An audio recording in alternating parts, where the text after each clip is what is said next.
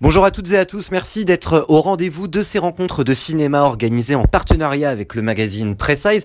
Des rencontres de cinéma que vous pourrez retrouver retranscrites et analysées en détail, le plus de détails possible j'espère, dans la suite de ma folle histoire du cinéma, mon livre paru l'an dernier aux éditions Ocré et dont la suite est prévue en parution cette année. Deux podcasts spéciaux avec Precise autour de l'immense actrice euh, qui était Nathalie Wood, autour d'un documentaire produit par HBO Documentaries et diffusé en France sur OCS. Euh, un premier podcast avec le réalisateur de ce documentaire, le multiprimé Laurent Bouzereau, puis un deuxième podcast, euh, et c'est une exclusivité, mais au-delà de ça, un moment hors du temps, passionnant, avec euh, la fille de Nathalie Wood, légatrice testamentaire, et qui gère l'estate de Nathalie Wood. Mais tout d'abord, c'est avec Laurent Bouzereau que nous allons discuter une nouvelle conversation enregistrée lors du dernier festival Lumière, ce formidable festival de Thierry Frémaux, puisque le documentaire était en sélection officielle.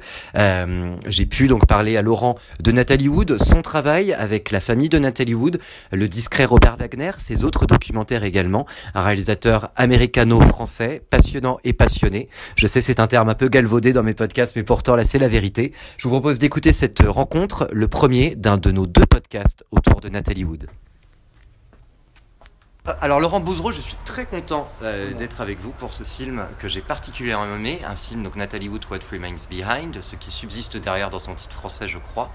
Euh, le film part du principe au début que les gens parlent plus de Nathalie Wood maintenant pour sa mort, sa mort tragique, donc noyée vraisemblablement, plutôt que pour sa filmographie, ce qui m'a plutôt étonné puisque pour moi Nathalie Wood, en tout cas dans les pays francophones, ça reste Splendor in the Grass, What's My Story, Rebel Without a Cause. Est-ce que vraiment les gens ont plus gardé l'image people de Natalie Wood que cette image, euh, que cette image d'actrice euh, nommée trois fois aux, aux Oscars. Euh, ben, je peux vous dire que, que ça a été très très dur de vendre ce film à cause du fait que, que sa mort, tous les ans, à l'anniversaire de sa mort, il y a, il y a nouveaux scandales, etc. Donc les, les, les, les gens se rappelle plus de sa, de sa mort tragique que de sa filmographie. Et vraiment, on, sent ça. Et, même les, les, gens avec qui euh, j'essayais de vendre le film euh, parlaient, en parlaient comme d'un meurtre. Hein. Et, et c'était assez, assez choquant. Et il y avait vraiment un aspect de, de vouloir réparer cette, euh, carence en fait, euh, et, essayer de présenter euh, l'histoire d'une femme qui a en fait révolutionné le cinéma et dont on sent encore les échos, même complètement subliminal aujourd'hui, parce que par exemple sur Netflix il y a la pièce qui est maintenant un film qui s'appelle Boys in the Band. C'est grâce à elle que, euh, que cette pièce s'est faite dans les années 60.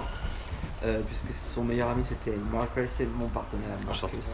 Euh, euh, donc on sent encore les échos de, de, ce qu'elle a accompli, de, des amitiés qu'elle a eues. Peut-être que Redford n'aurait pas la même le même succès sans elle. il aurait certainement réussi parce qu'il a tellement de talent, mais je veux dire qu'elle a reconnu le, le talent qu'il avait lui, en lui donnant ce rôle dans Inside Daisy Clover contre euh, même la vie, du, studio. Donc euh, euh, on sent... J'ai découvert moi une femme que je ne soupçonnais même pas en fait. Je, connaissais très bien ses films, mais je ne soupçonnais pas qu'elle avait ce pouvoir et qu'elle avait aidé énormément de, de carrières. Et elle, a, elle, avait ce rôle de star, mais elle avait aussi ce rôle de mère, et ce rôle de femme. Et très accompli, rôle de mère et rôle de femme. Beaucoup, très, très, important. Très accompli, mais en même temps très complexe. Mm. Hein. Et, euh, et tout ça, ça, raconte l'histoire d'une famille. C'est une saga familiale, en fait, euh, euh, ce film. Et avec une fin tragique, mais j'espère que qu'on quitte le film avec une espèce de, de triomphe qui montre la famille soudée euh, et qui a réussi à, à, move on, si vous voulez, à continuer leur, leur, leur cheminement. Le dernier plan du film est très symbolique là-dessus, on va pas le dire, mais c'est un plan très symbolique, très beau, qui est très émouvant quand on le voit justement, ce passage générationnel. Ouais. Ça a été, euh, ça a été un des films les plus durs que j'ai jamais fait parce qu'à chaque fois que, que je faisais une interview, je savais qu'à un moment donné, il fallait parler de la perte. Mm. Et, euh, et, je suis quelqu'un de très très émotionnel et, et, et, quand je fais des interviews, je rentre vraiment dans une transe parce qu'il faut vraiment que je me concentre sur le, non seulement sur les gens que j'ai interviewés, mais sur comment obtenir les choses dont j'ai besoin, euh, tout en restant respectueux. De... Alors quand il s'agissait de parler de ça, c'était c'était très très dur. C'est fait avec beaucoup de pudeur hein, d'ailleurs, et puis on a mhm. l'impression, euh, puis ce, sont des gens pudiques, les intervenants, tous les intervenants on le sent, hein, ils sont là pour parler surtout de cinéma, mais ils sont obligés de, de, parler de ça. C'est donc fait avec beaucoup de pudeur. Comment s'est fait ce lien très étroit hein, avec, euh, avec la famille donc, de Nathalie Wood? Euh, Quand avez-vous été approché pour ça? Est-ce que c'est eux qui vous ont approché? Et puis je pense que j'ai l'impression en tout cas qu'il y a une connexion qui s'est passée dans les interviews qui me laisse penser que vous êtes encore en contact assez ah étroit. Oui, ouais, on est super amis j'ai un ami qui est archiviste, euh, qui euh, avait fait un livre sur Nathalie Wood il y a trois ans. Il m'a dit il y a vraiment matière à faire un documentaire. Est-ce que tu peux me recommander un réalisateur?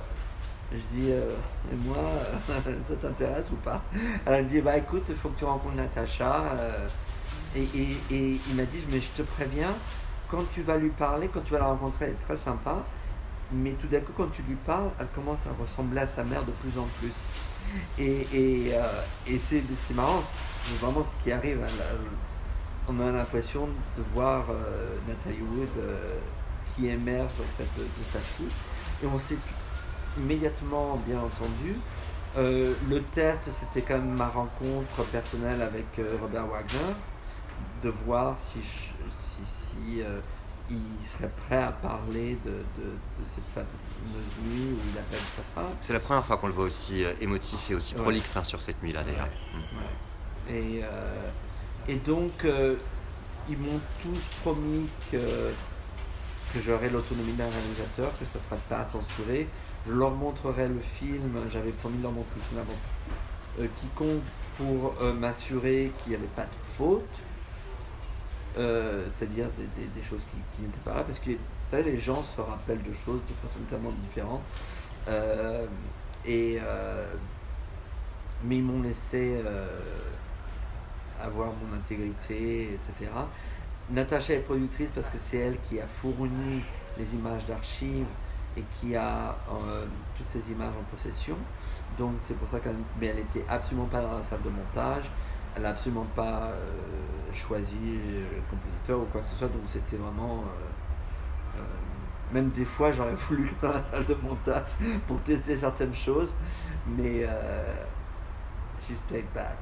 oui, puis elle a beaucoup, ils ont beaucoup communiqué là-dessus pendant, euh, ne serait-ce que pendant la réalisation de vos interviews sur les réseaux sociaux, puisqu'il gère la page euh, Instagram de Nathalie Wood, la page officielle, et il parlait d'à quel point justement ce documentaire serait important pour euh, la legacy de Nathalie Wood. Comment s'est passée l'écriture? Alors on a beaucoup d'images d'archives, mais beaucoup aussi d'images de films, et ça c'est très intéressant. Dans le film, on, voit à quel point Nathalie Wood est une grande actrice, notamment dans ses fameuses crises de nerfs, notamment dans Splendor in the Grass. Comment ça s'est passé le choix de ces images d'archives, parce qu'elle a quand même une filmographie assez dingue, très importante. Euh, et au niveau de l'écriture, est-ce qu'on a écrit, est-ce que vous avez écrit le film ensuite, après avoir choisi les images, ou est-ce que vous avez choisi les images et les scènes par rapport aux interviews que vous avez eues? Non, en fait, c'est tout préécrit, en fait. Euh, ça change énormément, mais j'ai un, grand tableau avec plein de cartes, euh, Act 1, Act 2, Act 3, les transitions, etc. Pour ce qui est des, pour ce qui est des images d'archives, j'ai tout regardé pour essayer, avec mon monteur pour essayer de voir euh, ce qui était le plus. Euh, euh, c'est-à-dire que c'est vraiment toutes les images qui parlent à l'histoire au lieu que ce soit le contraire.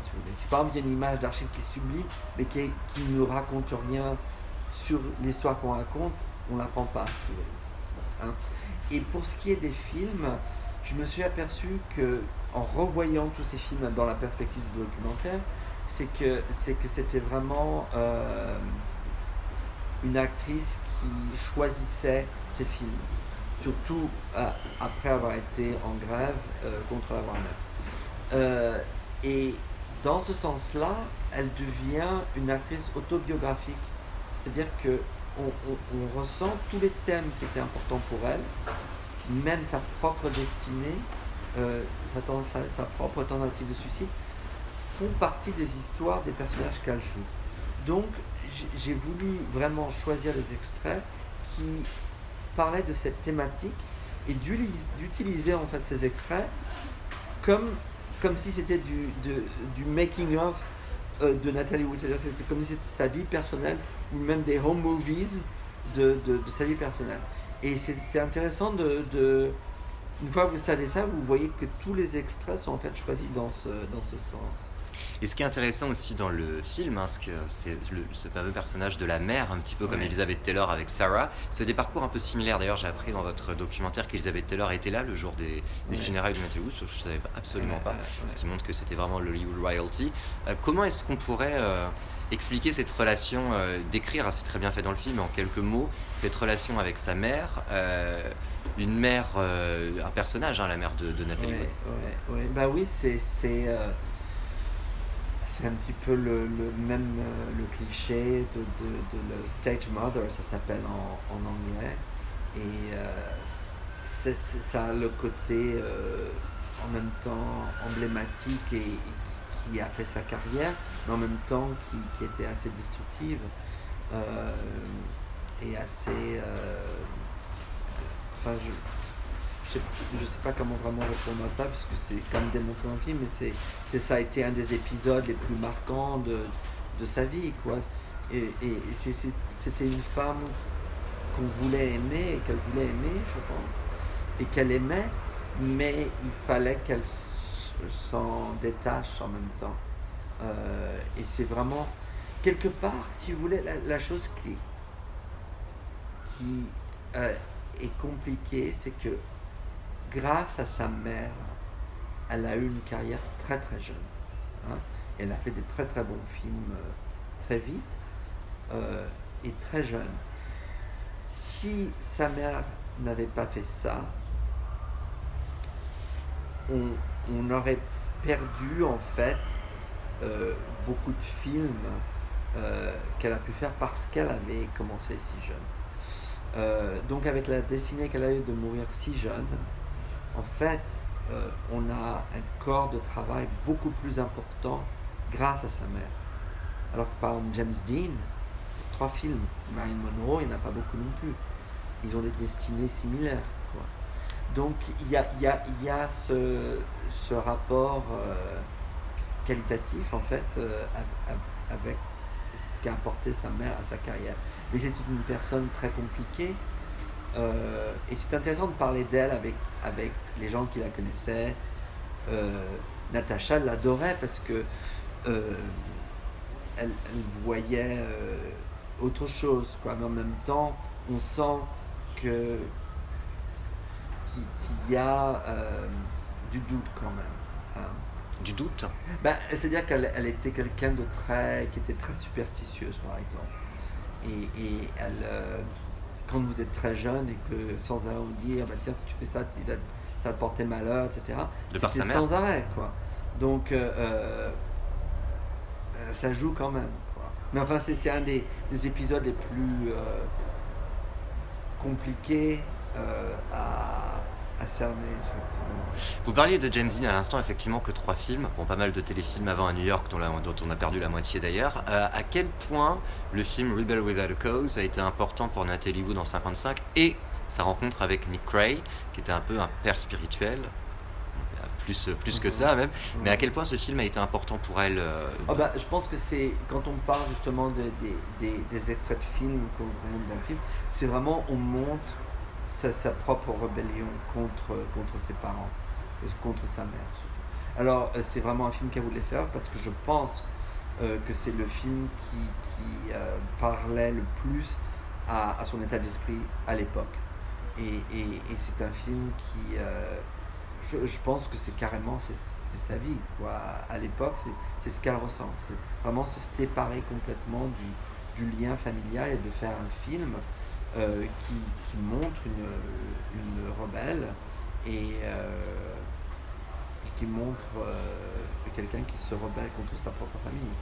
Donc c'est emblématique de, sa personnalité. Quoi. Ce qui est très bien montré dans le film, c'est également euh, voilà, le, fait qu'elle a été considérée comme une délinquante juvénile par euh, les policiers quelques jours avant le, tournage. C'est comme ça qu'elle a eu le rôle par Nick Ray. Et comment est-ce que vous définiriez, donc là on est Rebel a 155, cinq ans plus tard c'est Splendor in the Grass d'Elia Kazan, film très important également. Euh, à quel point est-ce que c'est important dans sa carrière pour le rencontrer avec Warren Beatty et Elia Kazan? Une superbe rencontre parce que c'est Elia Kazan qui était bon, un très très très grand réalisateur, je pense, qui, euh, qui, était une légende et qui était très très important pour les. C'est aussi Tennessee Williams. Je crois qu'elle a vraiment voulu jouer euh, euh, Streetcar Desire. et, et, et puis c'est cette rencontre avec, avec Warren Beatty, dont c'est vraiment le, le, le, lancement. Ça a dû être une époque euh, vraiment charnière pour beaucoup de gens qui, ont été associés avec ce film, dont Mark Crowley qui devient son meilleur ami et qui, grâce à elle, va avoir une carrière euh, euh, non seulement au théâtre, mais aussi à la télévision. donc, c'est un film.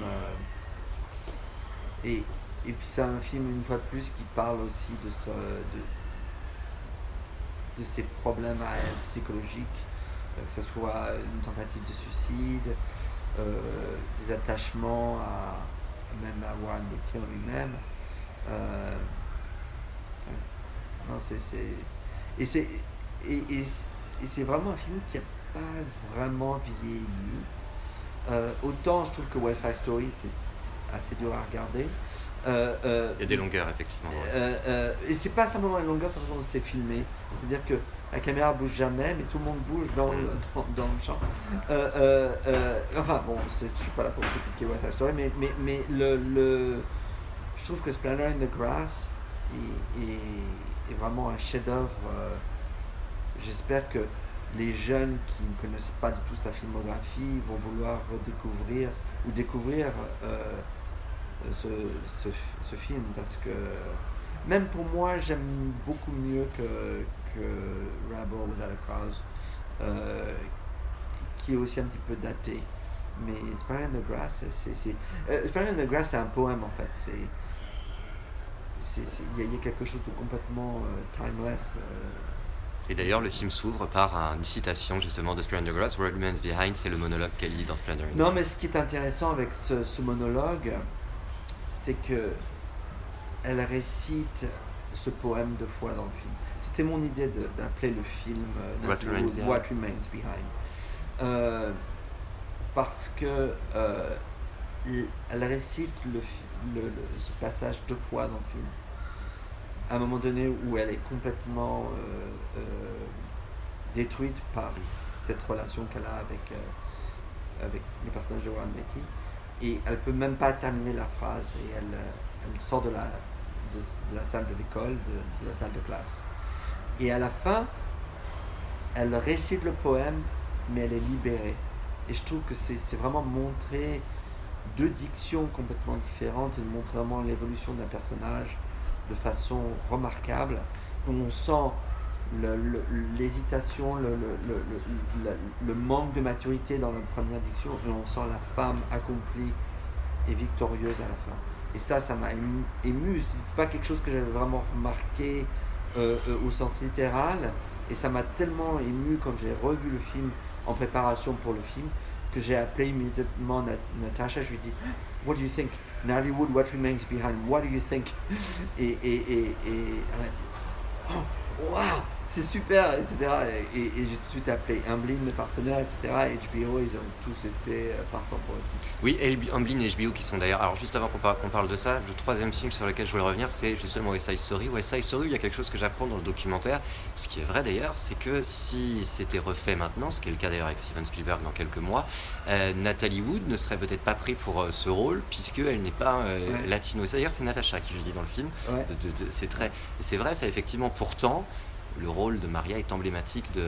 Et quand on voit le film, à aucun moment on se dit elle n'est pas latino. Moi, c'est vrai que ça m'a striké quand j'ai vu le documentaire. Je me effectivement, elle n'est pas latino, Nathalie Et d'ailleurs, euh, George Shakiris, il n'est pas non plus, il est grec. Donc, euh, oui, C'est un film qui est un peu victime de, son temps. Et on, vous ne parlez pas dans le documentaire, et c'est très bien parce que ça a été. Mais mhm. du coup, Nathalie Wood, euh, si je ne me trompe pas, devait-elle chanter pour le film? Parce que c'est Marnie Nixon hein, qui la double, comme euh, Marnie Nixon doublait tout le monde. Oui, bah, l'histoire, c'est que. c'est que euh, on lui a dit qu'elle serait pas la chanteuse le, genre, le dernier jour de tournage. Donc ça a été une très très grosse déception. Très très grosse. Euh, pour, pour, elle, mais pourtant le film était important pour elle dans sa... Oui, c'était un film important, mais, mais je pense que, que euh, y a le fait que, vraiment euh, Jerome Robbins a été viré du film aussi, puisqu'il était co-réalisateur, mais c'est pas du tout entendu avec la production. Donc ça, ça, a été un film très très dur pour elle. Et, et, donc du coup, le, le, film est fait avec HBO et Amblin.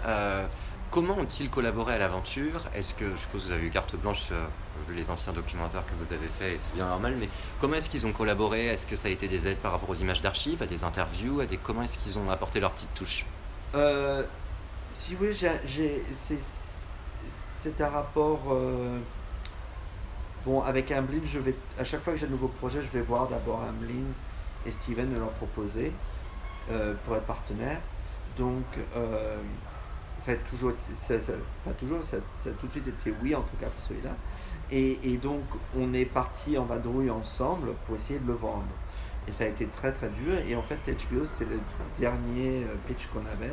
Ça s'est même fait au téléphone parce que euh, les deux présidents de la branche euh, de documentaire étaient à New York, on était à Los Angeles. Et puis j'avais l'impression que ça ne s'était pas très très bien passé.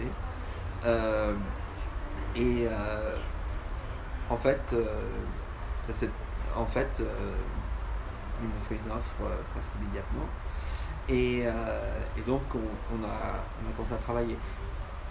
ils sont pas vraiment. Je, leur, je, partage avec eux tout ce que je fais, mais ils sont pas vraiment inclus dans le. Ils préfèrent voir le film. Hein. Donc, qui vous donne, on a, j'ai un emploi du temps, j'ai un budget, bon, et euh, s'il y a un problème, ils sont toujours là pour moi. Hein. Euh, par exemple, euh, de pouvoir dire que c'est produit par Amblin et HBO vous garantit que Robert Redford va vous envoyer une réponse à votre email et que Mia Farrow se sentira en, en bonne main. Mais je suis vraiment complètement indépendant. Euh, et, où, ça devient beaucoup plus euh, une collaboration, euh, c'est après le premier montage que je, partage avec tout le monde et vraiment là on, on fait un, travail ensemble, on essaie de voir s'il y a des choses qui, sont, qui, doivent être améliorées, etc. Mais je veux dire que ça a été un peu un, parcours sans faute, une trajectoire assez, assez droite. J'ai vraiment pas eu de, de problème. Euh, bon, c'est sûr que ça, devient très compliqué quand il s'agit de, de, faire des licences de, clips, mm. parce que c'est très très cher. Et HBO euh, fait partie de la famille euh, Time Warner, donc il y, a certaines règles qui, qui, sont des fois assez, assez rigoureuses mm. et assez difficiles à, à, gérer. Et des fois, vous limitez un petit peu sur les extraits de, de, films que vous pouvez montrer. mais pour moi, euh, c'est vraiment la performance des interviews euh, qui, qui, remporte sur euh, avoir un extrait d'un film. Donc je préfère dépenser plus d'argent sur voyager par exemple pour rencontrer Richard Gregson qui était son deuxième mari et qui est décédé. Juste après l'interview, ouais, justement. Et Mark Crowley est aussi décédé. Donc en fait c'est un film presque d'importance historique parce qu'on ne pourrait pas le faire de la même façon aujourd'hui. Oui, c'est un legacy, un legacy documentary. et comment, justement, vous parliez de Mia Farrow, Robert Redford, qui disaient des choses très émouvantes sur Natalie Wood, le, le, père hein, d'une des, filles de Natalie Wood qui, qui, décède peu de temps après l'interview atteint de Parkinson. Et je peux même vous dire une autre petite histoire qui n'est pas en film, c'est que on, est arrivé, le, euh, il habite dans Wales, dans, in the middle of nowhere, dans une ferme. On a donc été le voir. Euh, le jour d'avant l'interview parce que je voulais qu'il me rencontre et qu'on parle un peu. Et je voulais voir à quel point, euh, comment ça se gérait puisqu'il était malade. Et euh, tout s'est bien passé. Le lendemain matin, on arrive pour, pour faire l'interview. Et je sens qu'il y a quelque chose de différent avec lui, mais je ne sais pas. J'arrive pas à cerner ce que c'est. Enfin bref, on fait quand même l'interview et tout ça. Et j'apprends qu'il était tombé de son lit dans la nuit, il s'était Oh. cassé, le poignet cassé. Et il a refusé d'aller à l'hôpital, il a refusé d'appeler l'ambulance euh, parce qu'il avait peur qu'il n'en sortirait jamais, qu'il allait rater l'interview. Donc il a fait l'interview, mais, mais euh, euh, comment dire, avec un bras cassé. Encore une histoire de poignet. donc. Ouais, ouais. Comment ont réagi les enfants quand ils ont vu le premier montage du Ah, documentaire? c'était super émotionnel. Ah ouais Ouais, Parce que c'est vraiment un legacy documentary, c'est ce qu'on- Ouais, ouais. c'est vraiment ce qu'on ressent. Et euh, legacy documentary également pour euh, Robert Wagner. Robert Wagner qui est, j'allais utiliser le mot réhabilité, mais je crois que c'est un mot un peu cavalier, mais en tout cas, on- on- au-delà de Heart to Heart, euh, c'est un artiste qu'on voit, une, un père, Ouais. comme on n'en a jamais vu, quelqu'un euh, d'extrêmement pudique et qui, euh, qui se dévoile et qui devient émouvant, mais au fur et à mesure de l'interview, je pense que ouais. l'interview a été longue, donc du coup on a un montage sur comment euh, s'est passée justement cette rencontre avec lui?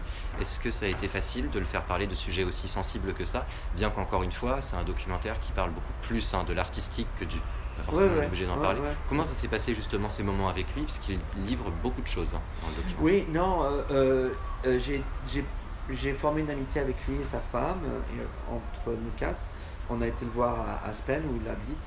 Et, et, et bon, j'avais quand même une, vraiment un- Je connais très bien son historique, etc. Donc, euh, je crois qu'il était assez flatté de, de, mon, euh, de mon savoir.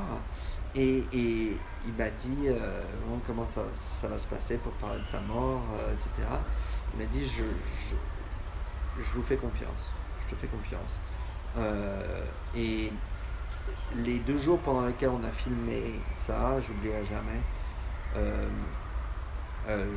Je lui jouais de la musique. euh, parce que je lui dis la musique va avoir beaucoup d'importance dans le film et j'ai choisi une musique temporaire si vous voulez pour faire le film avant d'en- d'engager un compositeur je lui ai joué la musique il a commencé à pleurer euh, et en même temps il s'est passé des trucs du genre euh, bon c'était Natacha qui l'interviewait mais j'étais juste à côté il fallait complètement que je fasse complètement obstruction de l'équipe euh, j'avais une équipe très très très minimale parce que j'avais peur que ça, ça empêche euh, euh, le, côté naturel de- des choses. Mais en même temps, je voulais que ça soit, que ça soit un peu staged. C'est-à-dire que je les voulais comme dans un de côté formel, pas dans un canapé du genre comme ça. Je voulais qu'il y ait un côté quand même qui soit un peu rigide parce que je voulais qu'ils se sentent un peu vulnérables, si vous voulez. Vous voyez ce que je veux dire Mhm. alors que si ça avait été euh, comme ça, une petite discussion, ça aurait peut-être été un peu trop mondain. hein. Et, et, euh, à un moment donné, il y, avait, il y a- avait de la construction en face, euh, une maison qui se construisait tout d'un coup, mais morteau-piqueur, etc. Et là, on a tous éclaté de rire, on a dû arrêter. Et il dit Bon, allez, où sont les croissants? Enfin, il, il- il était vraiment super à l'aise avec l'équipe, pas du tout euh, essayant de se, de se euh, déclasser vis-à-vis de, de- l'équipe. On a tous mangé ensemble, etc. On a recommencé après avec. qu'on a offert euh, quelques dollars à, la construction en face. Euh, mais, mais bon, c'était quelqu'un de. Et, il m'appelle sans arrêt, c'est quelqu'un qui fait. qui, qui est très. si vous voulez, on sent que ces acteurs de cette époque, parce qu'ils étaient manipulés par les studios, ils sont très très proches les uns des autres. C'est-à-dire que si. euh, et dès que vous faites partie de, leur camp, ils, sont très protecteurs de vous. hein. Si par exemple il y avait une mauvaise critique qui m'appelle tout, de suite You're not gonna listen to. C'est- Tu vas rester droit, tu vas. Te, te laisse pas abattre. euh, euh, et si par exemple il app- il apprend que, que, j'ai la grippe ou que j'ai. Il m'appelle tout de suite Est- Est-ce que tu as besoin d'un docteur? Est-ce que. C'est des gens qui sont très. ce qu'on appelle nurture. hein. Ils, veulent vraiment. euh, euh, et on sent que c'est la même chose pour, tous les gens qui connaissent, qui faisaient partie de leur, de leur clan, comme on dit. hein. Ils, sont, ils ont une espèce de- de- d'instinct de, survivors qui, est très très impressionnant. Donc c'est une relation qui continue et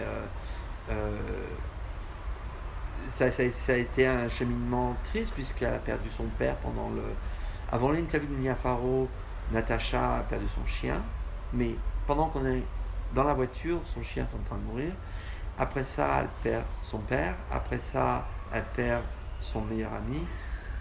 Donc ça a été euh, un cheminement euh, émotionnel assez, intense. Et en même temps, ça m'a vraiment souligné l'importance de ce que je faisais. Euh, parce que, comme je vous disais, on ne pourrait pas refaire cette histoire de, façon, de la même façon, puisque les deux grands témoins ne sont plus là. Et ensuite, ce sera ma dernière question.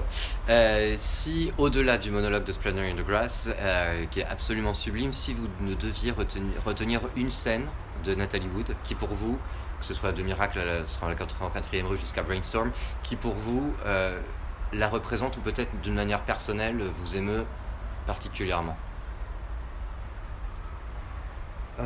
bah ça, aurait, ça, aurait, été vraiment celle de Splendor in the Grass parce que c'est vraiment ces deux scènes vraiment symbolisent pour moi le personnel et l'intime et le et, et l'histoire d'un film et, vraiment on sent vraiment une actrice qui euh, qui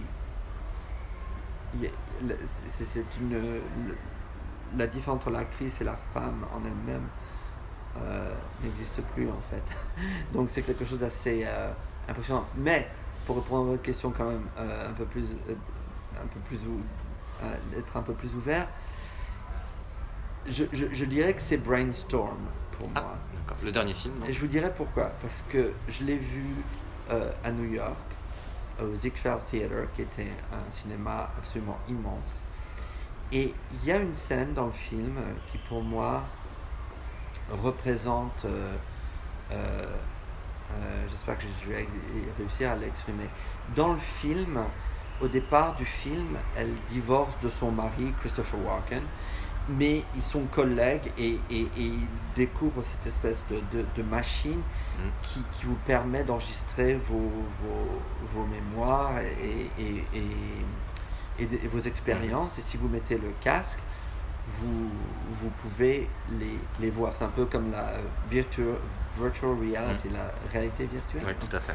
Euh, euh, donc, euh, dans le film, à un moment donné, ce couple qui divorce, il lui met le casque et elle revit comment ils, ils, se sont rencontrés, comment ils se sont aimés. Et en fait, ils se rejoignent à, ce moment-là. Et je trouve que cette scène-là est, absolument extraordinaire. Et la chose qui est formidable, c'est que c'est son histoire, en fait. C'est un reflet de son histoire avec Robert Wagner. Mm. Puisqu'ils se sont mariés, ils ont divorcé, ils se sont. Et se... Donc, jusqu'à la fin de sa vie, elle a fait des films qui reflétaient. Miroir. Qui étaient en fait un miroir de, de, de sa propre existence. Donc, cette scène où elle revit comment elle a rencontré Waken dans, euh, au sein de l'histoire, etc. Ça, ça m'émeut parce que ça me rappelle son histoire avec euh, Robert Wagner. Merci beaucoup. Merci à vous. Voilà pour cette discussion avec euh, Laurent Bouzereau, Nathalie Wood, What Remains Behind, euh, et donc diffusée et en replay sur OCS ou sur les plateformes HBO euh, si vous n'êtes pas en France. Merci à Laurent euh, de son temps lors du dernier Festival Lumière. Je vous conseille évidemment que vous soyez cinéphile assidu ou étudiant en cinéma d'aller voir tous les autres documentaires duquel nous avons parlé et évidemment la filmographie incroyable de Nathalie Wood.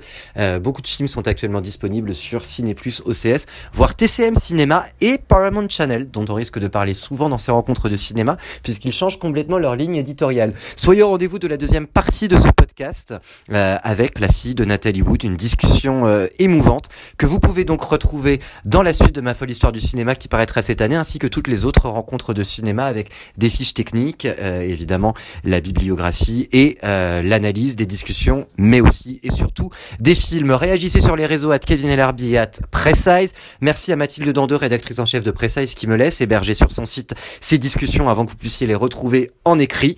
Euh, réagissez aussi autour du formidable documentaire What Remains Behind de Nathalie Wood euh, avec les comptes d'OCS et les comptes de Laurent. Merci et à bientôt pour donc un nouveau rendez-vous avec encore Nathalie Wood.